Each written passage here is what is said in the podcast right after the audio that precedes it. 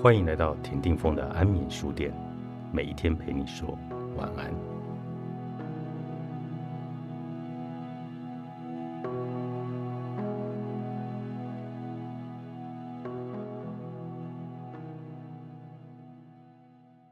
每次听到女性朋友聊天，都让我叹为观止。他们的话题永远聊不完，对话可以一直持续下去，这种能力太惊人了。像女性朋友那样单纯喜欢聊天，那当然是没有什么问题的。但是有一些人是害怕沉默，才会一直聊个没完。像那种人，就是不习惯孤独的人。在家里有家人的陪伴，在职场有同事的陪伴，连一个人走在路上也忙着传讯息、讲电话，随时跟别人保持联系。等于没有独处和保持沉默的时间。如果你以为聊个没完是一件好事，把它当成和乐融融的证据，那么你就会把沉默视为无趣又无聊的事情。遇到沉默就非常的不安，对沉默也抱有不好的印象。反之，有些人似乎很享受沉默，有时候沉默独处的时间。确实能带给我们一种相当舒适的感受。今天一整天过得怎么样呢？我有专注在眼前的事物吗？像这样反思自我，就可以慢慢遗忘不必要的事物了。刻意安排一段沉默独处的时间，就能看清什么是真正重要的东西了。不过，我教各位感受沉默的好处。不是说一定要安排多少沉默独处的时间，这并不是比例原则的问题。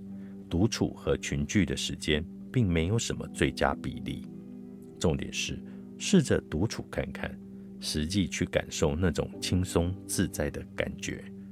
因此，站在我个人的观点，我还是劝各位先静下来，好好找个地方坐禅吧。父母在送小朋友上学时。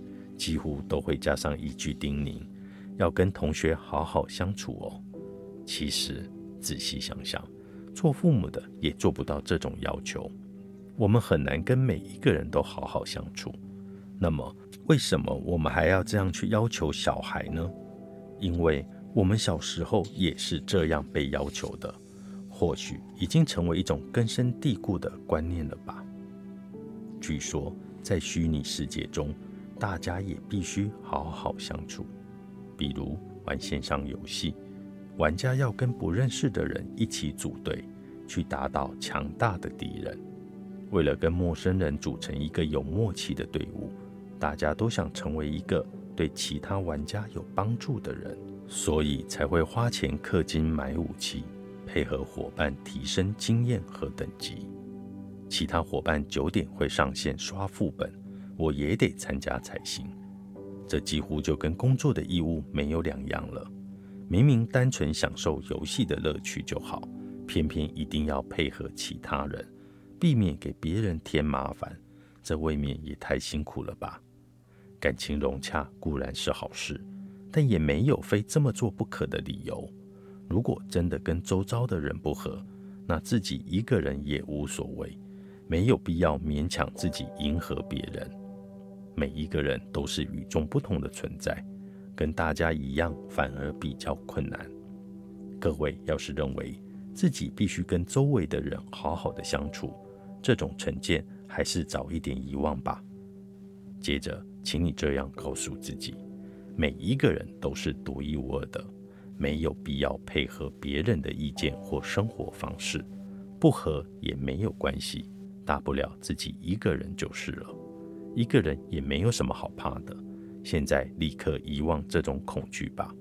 孤独会带给你许多的领悟以及心灵上的从容。